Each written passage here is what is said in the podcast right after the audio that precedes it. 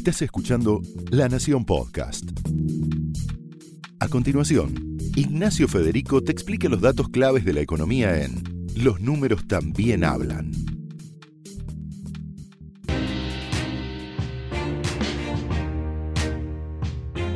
Bienvenidos a una nueva edición de Los números también hablan, el podcast de economía de la nación. En esta edición vamos a hablar y ponerle números sobre todo a una generación que gana cada vez más terreno y más protagonismo, los millennials. Te vamos a contar cómo son como consumidores, cómo son como trabajadores o empleados y cómo ahorran, es decir, cómo se llevan con sus finanzas.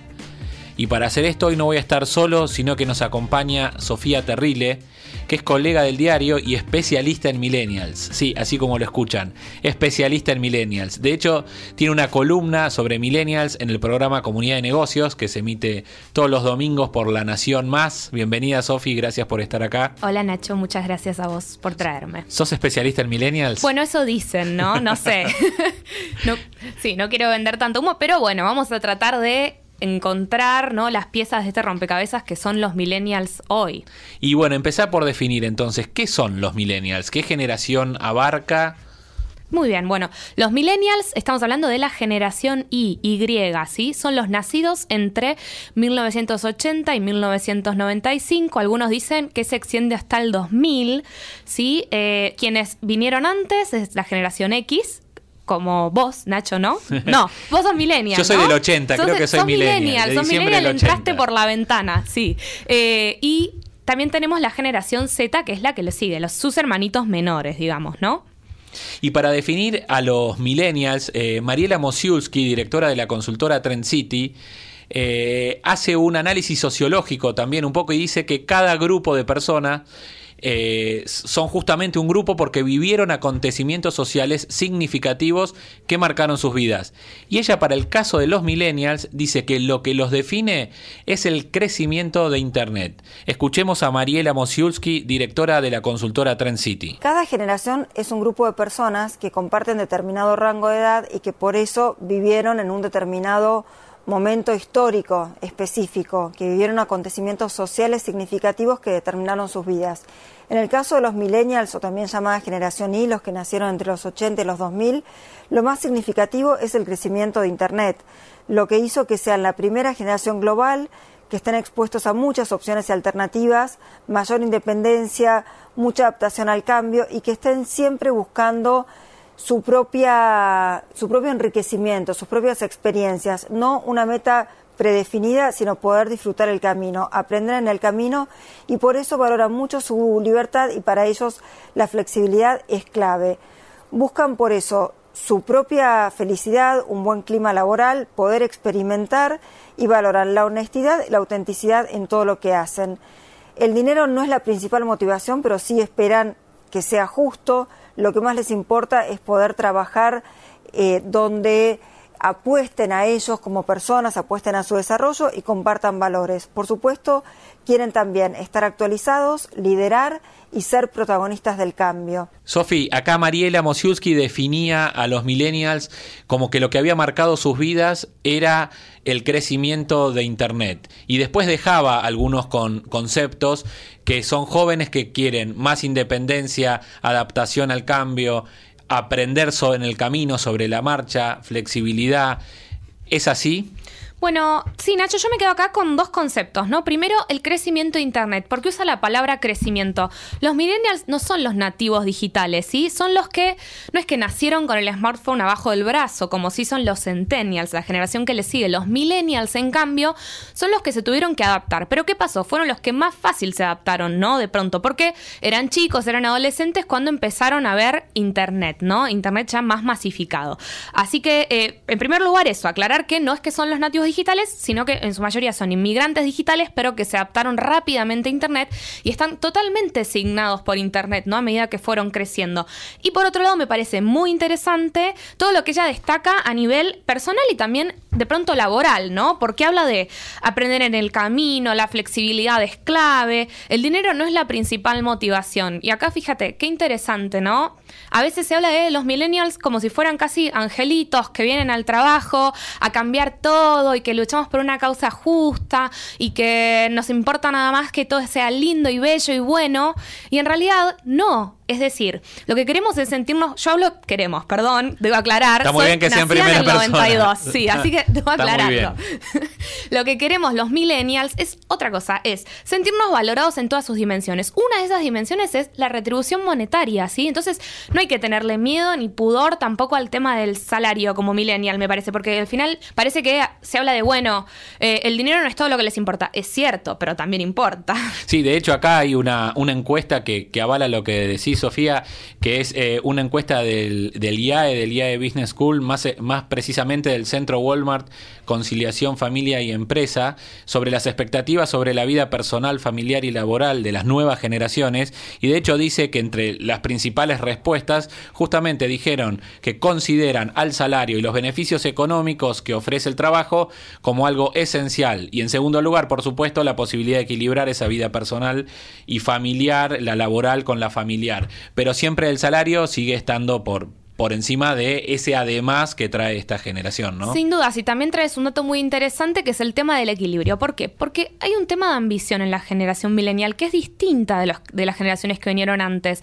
Por ejemplo, los millennials vieron a sus padres capaz eh, rompiéndose el lomo en un trabajo, ¿no? Y de pronto una carrera que se ve trunca porque eh, digamos, el, el sistema laboral cada vez más va hacia, digamos, no es normal que una persona trabaje en la misma empresa durante 20, 30 años, ¿no? Y toda una carrera eh, hecha en una, en una empresa, ¿no? Y que de pronto los, los despidieran a los padres de estos millennials los marcó significativamente, ¿no?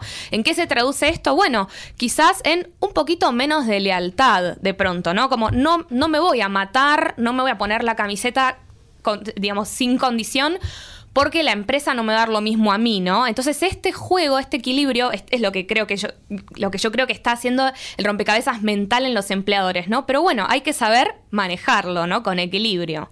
¿Y por qué estamos hablando de los millennials en el mundo laboral? Porque en 2030, nada más y nada menos que 7 de cada 10 trabajadores van a ser millennials. Y esto que contaba Sofía de cómo se está rompiendo la cabeza de los empleadores es porque en el futuro inmediato, son 11 años, 12 años nada más, esta generación va a ser la mayoría, va a ser el 70% de los trabajadores en las empresas. Exactamente. Y los jefes, ¿cómo, cómo será, no? Porque, de hecho, ya son varios los jefes, ¿no? Vale aclarar que algunos millennials ya están bastante mayorcitos, ¿no? 35 años pueden tener ya, ¿no?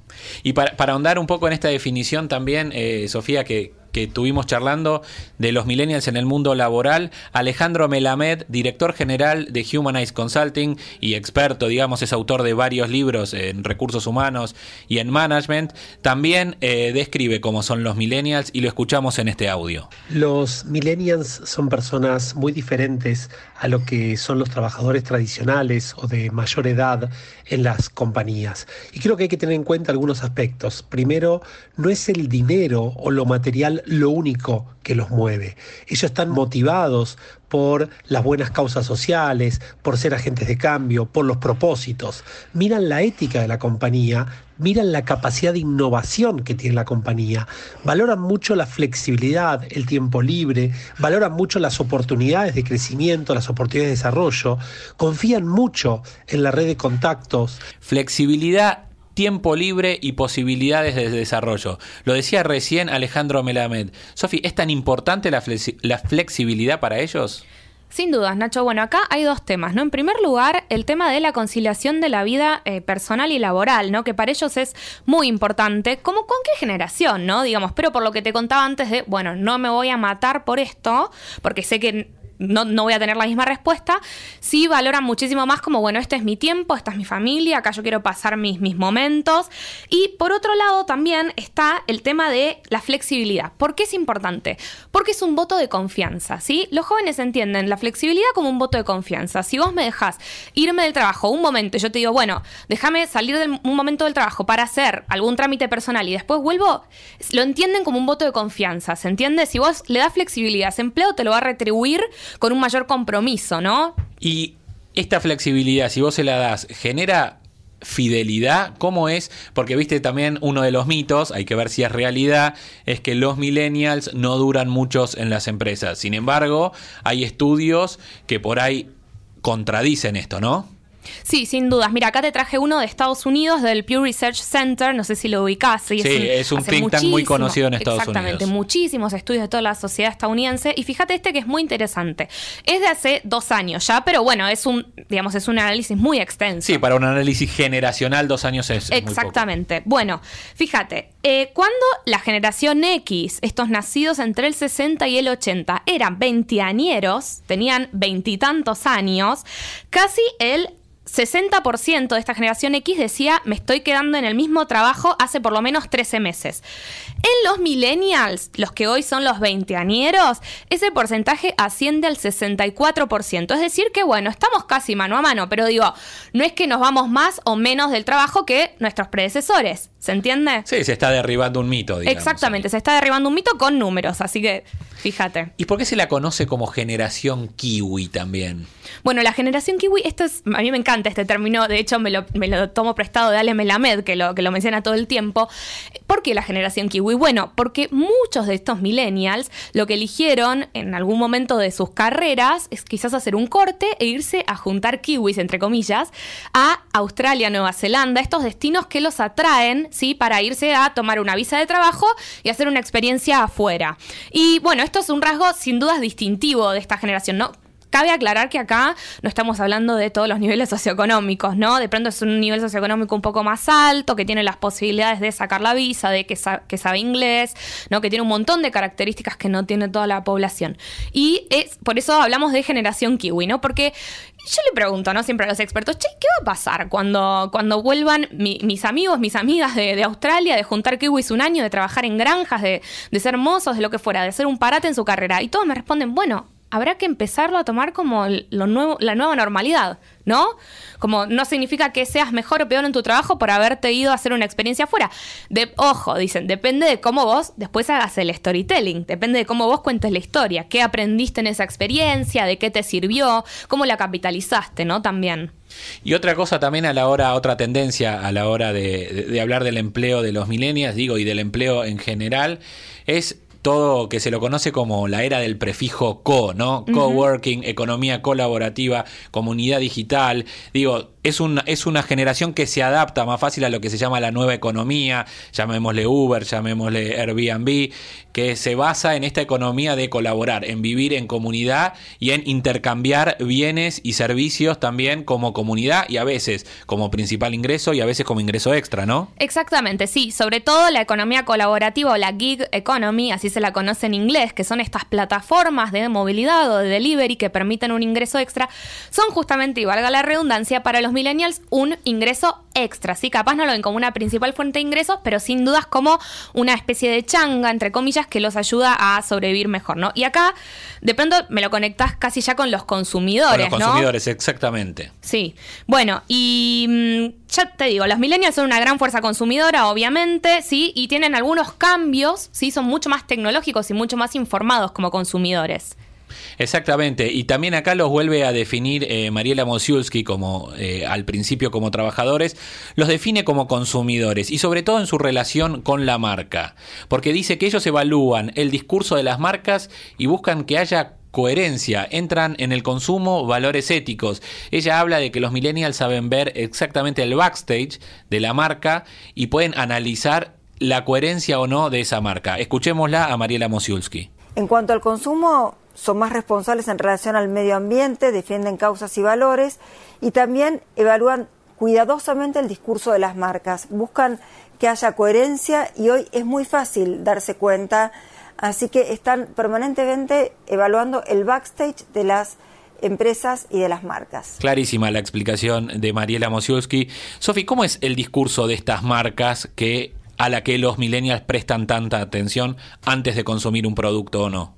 Bueno, acá qué pasa, Nacho, los millennials crecieron rodeados de las redes sociales, ¿no?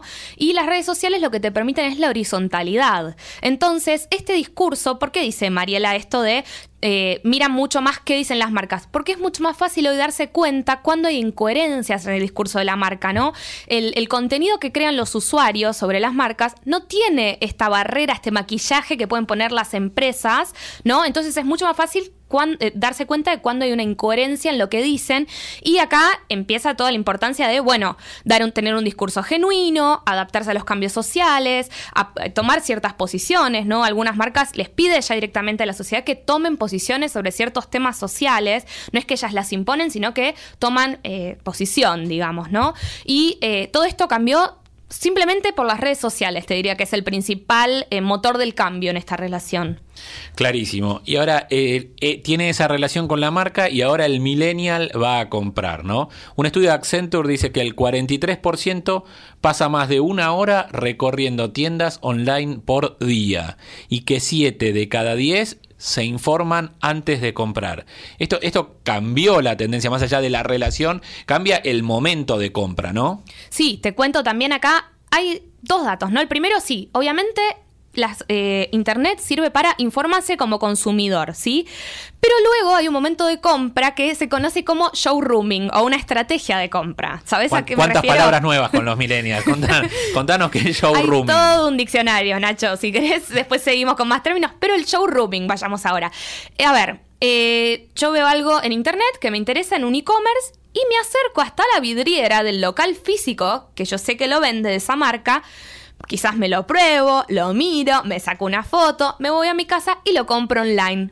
O sea, es a la inversa de lo que se pensaba al principio que iba a pasar, que uno se entera online o se informa online y después va y compra. Ahora uno se informa y analiza en la tienda física y después vuelve y compra por internet. Hay un ida y vuelta, por eso hay un, hay un ida y vuelta, se retroalimentan muchísimo. Y eh, dice que hay muchos vendedores y muchas vendedoras que se quejan de esto. Dicen, che, se vienen a probar la ropa al local, pero después la compran online. Y sí, porque a veces las marcas apuestan por descuentos más agresivos online para hacer crecer este canal de e-commerce, que todavía no es el principal, pero que cada vez gana más terreno. Otro producto que en realidad es un servicio que consumen mucho los millennials son los espectáculos en vivos, todo lo que implique ir en persona a ver algo. Y de hecho ahí Evan Bright aporta un dato que es que casi la mitad, más precisamente el 49% de los millennials va a algún espectáculo alguna al menos alguna vez por mes. Sí, exactamente. Grandes consumidores de experiencias. Esto las marcas están tomando nota, ¿sí? Porque cada vez más apuestan por los eventos para seducir a los millennials. Digamos,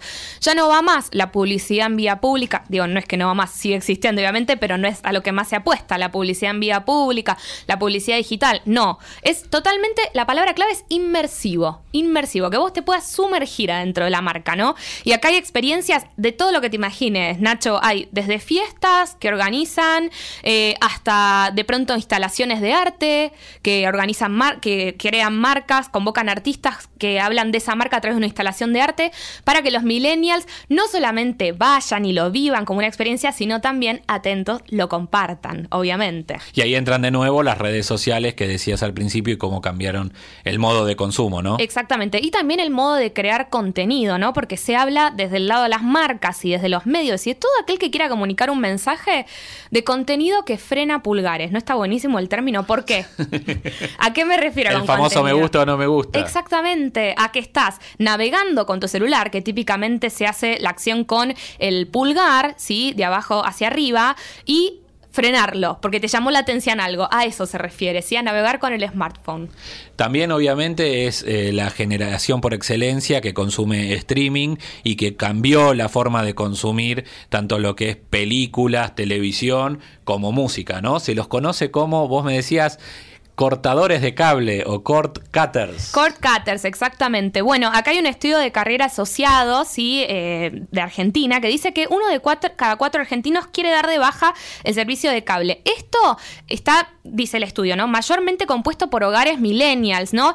No hace falta irse muy lejos, digo, preguntarle a cualquier veinteañero qué está haciendo con el cable y te dice, ¿qué cable? Ni idea. Yo uso otras apps, ¿sí? Por eso cada, cada canal nuevo que se lanza y cada cada servicio de música también, en, televisión sobre todo, es lo que se llama on demand, ¿no? Siempre, además de eh, el canal que se emite por cable, están apostando las marcas a tener todo on demand para que se consuma cuando ellos quieran. Y el streaming te da también un, dato muy interesante, eh, digamos que define a los millennials a nivel consumidores. ¿Por qué? Porque el streaming lo que cambia es el paradigma de consumo, digamos, pasamos de tener propiedad a acceder. Entonces esto también se replica en otras industrias, ¿no? En también las propiedades, ¿sí? Y también en los automóviles. Claro, hay cómo cambia e, esta tendencia la relación, digamos, del millennial con lo que se llaman bienes más durables, ya no servicios eh, y demás, sino ya autos, bueno, bicicletas, pero sobre todo ah, bienes por ahí más caros como autos y departamentos. Claro, Nacho, y vos sabrás, por ejemplo, que las automotrices hablan más de movilidad, de mobility, ¿no? Es el nuevo término de moda. ¿Por qué? Porque piensan, bueno, ¿cómo vamos, vamos a pensar en que somos una empresa que conecta, que traslada gente, sin importar cómo? Porque si el millennial no te quiere comprar el auto y simplemente lo quiere usar en algún momento determinado, en algún momento del día, bueno, empecemos a pensar alternativas, que cómo le puedo ofrecer a, ese millennial un alquiler de mi producto en vez de una compra de mi producto, ¿no? Se están avivando ya las automotrices y dicen, bueno, salgamos a competir en otros rubros, ¿no? Se me ocurre una japonesa que recientemente eh, lanzó acá, incluso en Argentina, lo que llama Mobility Services, que es como una posibilidad de contar con auto como servicio y no como producto eh, para adquirir. ¿Qué es la omnicanalidad? Ah, Otro qué término palabra, complicado. ¿no? qué palabra. La omnicanalidad es a lo que deben, te lo voy a resumir así, a lo que deben apostar las marcas si quieren seducir a un millennial o a un centennial, a su hermanito menor. ¿A qué me refiero con omnicanalidad? ¿No? Eh, es decir, tener la, la misma experiencia de compra, tanto en un canal digital como en un canal físico, como por ejemplo por la venta telefónica. Es decir, que yo sienta que tengo esa misma experiencia suavecita, sin costuras también se dice, ¿no? Seamless en inglés, sin costuras, de compra a través de todos los canales, ¿sí? Y esto es lo que se tiene que lograr para seducir a un millennial o un centennial. No se diga más. Omnicanalidad. Y como si la unicanalidad fuera poco para seducir a un millennial, también hay que seducirlo como inversor, como persona que ahorra, que también tiene sus particularidades. Para, para darle un contexto, el, el millennial, ¿cómo vivió Sofi las crisis de 2001, de 2008, la burbuja de Internet? ¿Cómo está compuesta la mentalidad financiera de un millennial? Bueno, Nacho, acá muy interesante los puntos que decís, porque ¿te acuerdas que Mariela al principio hablaba de, bueno, esta generación comparte hechos históricos que vivieron en conjunto? ¿Cuáles son los hechos históricos que definen a los millennials hoy? Bueno, te diría que en la Argentina está la crisis de 2001, que a algunos los agarró muy chiquitos, pero ya otros adolescentes, y vieron esto que yo te decía del empleo de sus padres, ¿no? Que nada es para siempre, en definitiva. Y también está la crisis global de 2008, ¿no? Vivieron en carne propia la lo que crisis de la hipoteca que arrancó con las hipotecas en Estados Unidos. Exactamente. Y ahí fíjate todas las consecuencias que esto puede tener, tanto para los bienes durables, para las propiedades, como también para la relación con el mundo financiero, con los bancos, ¿no? y la parte esa inmersiva que lo, lo, llevaba a vivir las experiencias, como decías antes, con las marcas. Y ¿Cuánto les interesan las finanzas? Eh, hay un estudio de PwC que dice que solo el 24% de los millennials tiene conocimientos básicos de finanzas y el 27% recurre a consejos a la hora de invertir. O sea, no se terminan de interesar eh, por la inversión en activos o en herramientas clásicas. Bueno, es cierto. ¿Te acordás que había un millonario, multimillonario australiano que les decía también, che, dejen de comprar tostada con palta, que es algo que se consume mucho en Estados Unidos y en Europa, para comprarse un hogar? Bueno, hay que entenderlos también en contexto a los millennials, ¿no? Los millennials respondían, no es que nos compramos palta y por eso no podemos comprar el hogar, nos compramos palta porque no podemos acceder al hogar, ¿no? Hay que entender cómo es la mentalidad de ahorro y de inversión de estos millennials que ya digo, vivieron con una crisis muy grande que es la de 2008. ¿no? Eh, y también ven, bueno, en otros países también están súper endeudados a nivel educativo, ¿no?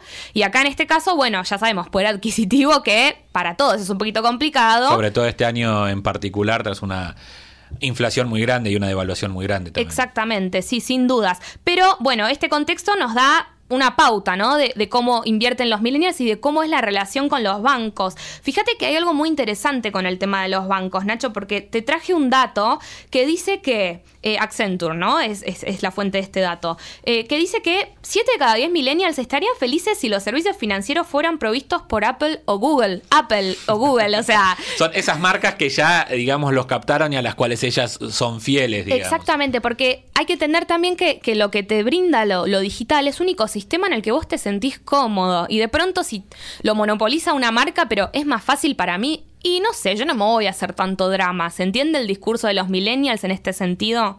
Quieren eso todo a un clic en ese sentido, también las inversiones, también desde las plataformas sobre las cuales ellos eh, más tiempo pasan, ¿no? Claro, y en ese sí. sentido esas inversiones están atravesadas por la tecnología. También ahí surgieron, que esto que te lo da la, la tecnología, posibilidades de inversión como el crowdfunding. Crowdfunding, exactamente. Es el financiamiento colectivo. En la Argentina todavía está un poquito incipiente, aunque acá el ecosistema fintech, que es el ecosistema que mezcla finanzas con tecnología, está creciendo cada vez más.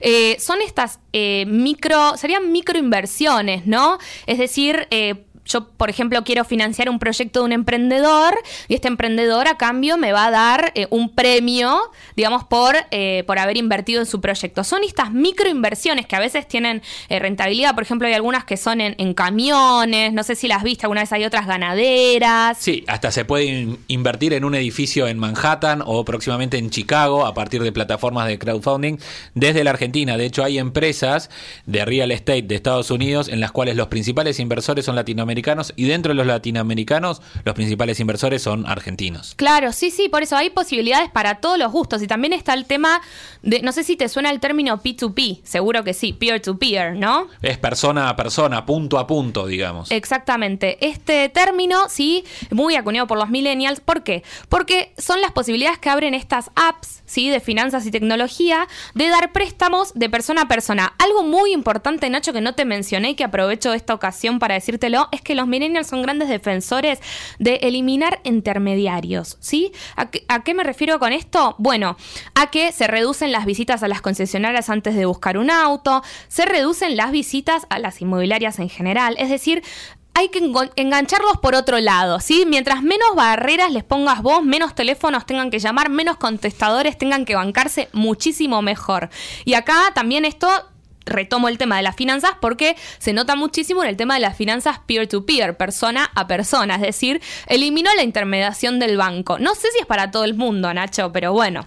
Y en ese sentido tienen al empresario de Silicon Valley como el bueno de la película, ¿no? Sí, exactamente, porque fíjate, acá te traigo un dato. En Estados Unidos hay una app de trading, de intercambio de acciones de, de la bolsa, eh, que se llama Robinhood, que analizó cuáles son las preferidas de los jóvenes, las acciones preferidas de los jóvenes. Y acá que tienen Amazon, Netflix, Microsoft y Facebook, con dos caras súper conocidas como Mark Zuckerberg de Facebook y Jeff Bezos de Amazon, que son como súper ídolos, o por lo menos eran, ¿no? No sé si ahora se puede hablar de que son los super ídolos, digo. Sí, hay que ver, hay que darle tiempo también. Exactamente. Si bien pasaron unos años, todavía eh, es un corto tiempo para hablar en el lapso de lo que dura una generación. Exactamente, pero sin dudas son hoy las superestrellas, ¿no? Como acá serían los unicornios argentinos, ¿no? Son referentes para los millennials, este nuevo empresariado que utiliza la tecnología como método, digamos, para ganar dinero y para crear empleo. Bueno, te lo contamos, ¿no? Le pusimos números. 70% de los trabajadores van a ser millennials en 2030. Como consumidores, si querés captarlos, tenés que ser una marca coherente sobre todo y buscar experiencias donde ellos puedan conocer tu marca, experiencias inmersivas donde se genere una relación y sobre todo a la hora de invertir, también hay que trabajar un poco, porque el 24% de los millennials, como te decíamos, tiene conocimientos básicos todavía y no le gusta la intermediación, prefieren ir directo a los bancos. Sofía te contó, una millennial te contó cómo son los millennials y le puso números. Gracias Sofi por estar con nosotros. Tenés una frase para cerrar. Sí, ¿no? Nacho, te voy a hacer un juego, a ver. Va- yo te voy a leer una frase y vos tenés que adivinar más o menos cuándo la dijeron, ¿ok? Bueno, Dice así la frase, los jóvenes de hoy en día adoran las cosas lujosas, tienen malos modales y desprecian la autoridad, muestran una falta de respeto hacia los mayores y les encanta hablar en donde estén. Los jóvenes hoy en día son unos tiranos. Podría decirte que son los millennials. Podría decirme que son los millennials, pero no. Son, eh, son los contemporáneos de Sócrates, siglo V antes de Cristo. Así que antes de jugar generaciones piensen que siempre se criticó a los jóvenes, desde la antigua historia. Sofi, muchas gracias. Muchas gracias, Nacho.